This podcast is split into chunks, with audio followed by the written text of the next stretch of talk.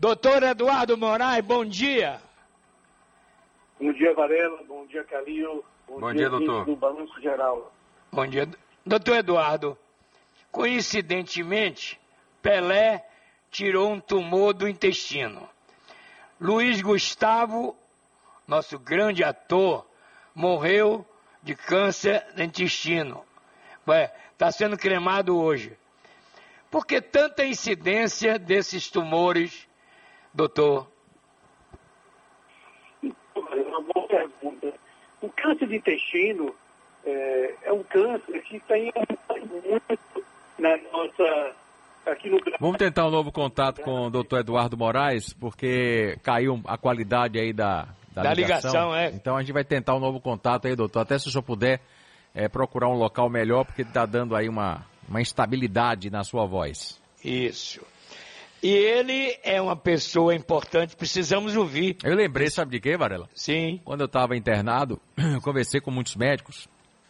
E aí um médico me conversando, com, falando comigo, disse assim que também dava plantão é, no Hospital da Bahia, na área de oncologia do Sim. Hospital da Bahia. E aí eu perguntei para ele sobre qual a maior incidência de câncer aqui, qual é o tipo do câncer, imaginando até que fosse câncer de pele, por nós sermos de um, de um litoral, muita praia, essas coisas, ele que não.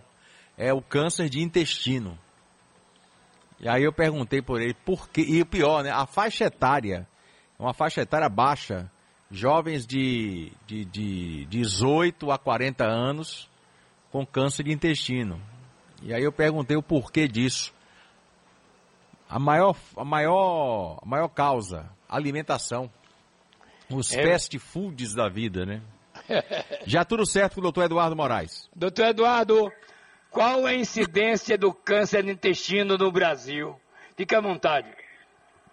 Muito bem. Então, o que, que, o que, que a gente tem visto, Varela e Calil? Um aumento muito grande né, nos casos novos de câncer de intestino no Brasil. Isso a gente imagina está associado a duas questões. Um é o envelhecimento da população, a gente sabe que o, o câncer aumenta com a idade. O segundo é, são hábitos de vida, né? principalmente a dieta ocidental. É, se a gente for parar para ver, a dieta de tempo quando a gente era menino para cá, houve uma mudança muito grande, né? Consumo grande de comida processada, os McDonald's da vida, é, aumento de, de, de, ingestão de alimentos ricos em calorias, refrigerantes, doces, e baixa atividade física. Então a gente imagina que esse é um dos maiores é, efeitos é, pra, como causa de risco para o câncer de intestino. Calil, a, a pergunta é sua, Calil. Ok, doutor Eduardo Moraes, mais uma vez, bom dia, seja bem-vindo aqui ao Balanço Geral. Já já tem a pergunta do Pedro Seg, já está aqui com a gente nos estúdios da Rádio Sociedade.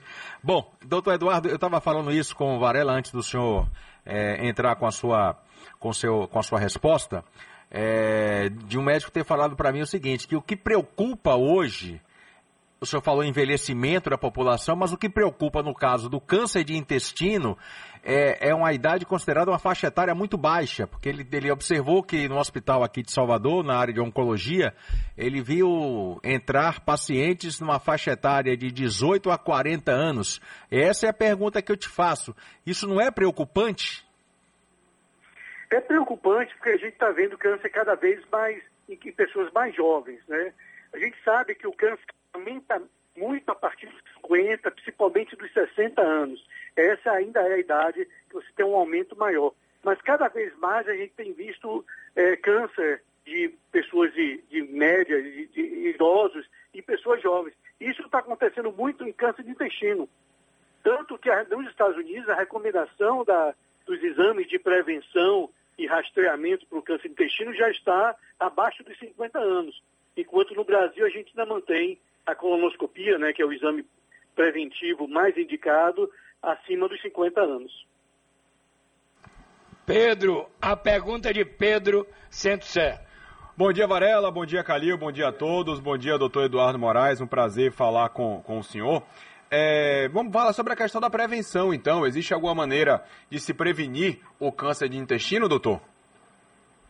Então, a primeira prevenção é essa que é a mudança de hábitos de vida, né? Então, você ter uma dieta saudável, rica em fibras, frutas, é, baixa ingestão de alimentos gordurosos, processados, as salsichas,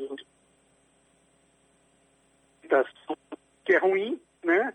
A carne vermelha também, é, tentar uh, utilizar a carne vermelha no máximo duas vezes, duas a três vezes por semana, dar preferência a carne branca, é, é, é, galinha, frango, peixes, né? Fazer uma atividade física regular, o álcool também em excesso também está associado a, a, ao, ao, câncer de intestino como fator de risco. E o segundo é fazer os exames de prevenção. Né? O exame de prevenção mais recomendado é a colonoscopia.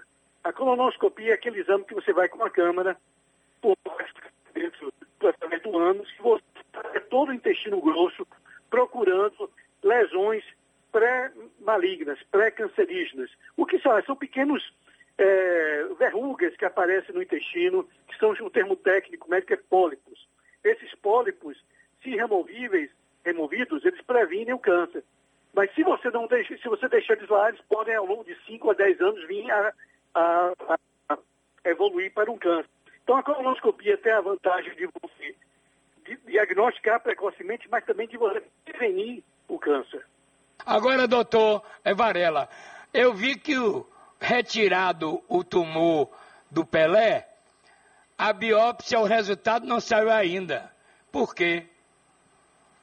Então, tem todo um processo que sido feito nessa. Em média, uma semana, tá? Mas, assim, pelo menos uns cinco dias úteis para você ter esse processo. É, o tumor é processado e olhado no microscópio para você confirmar a presença do câncer, o tipo de câncer e a extensão do câncer. Porque aí vem a última fase, né, que é o tratamento. E depende. É, vamos fazer o seguinte. Doutor Eduardo, um grande abraço para o senhor, obrigado pela entrevista.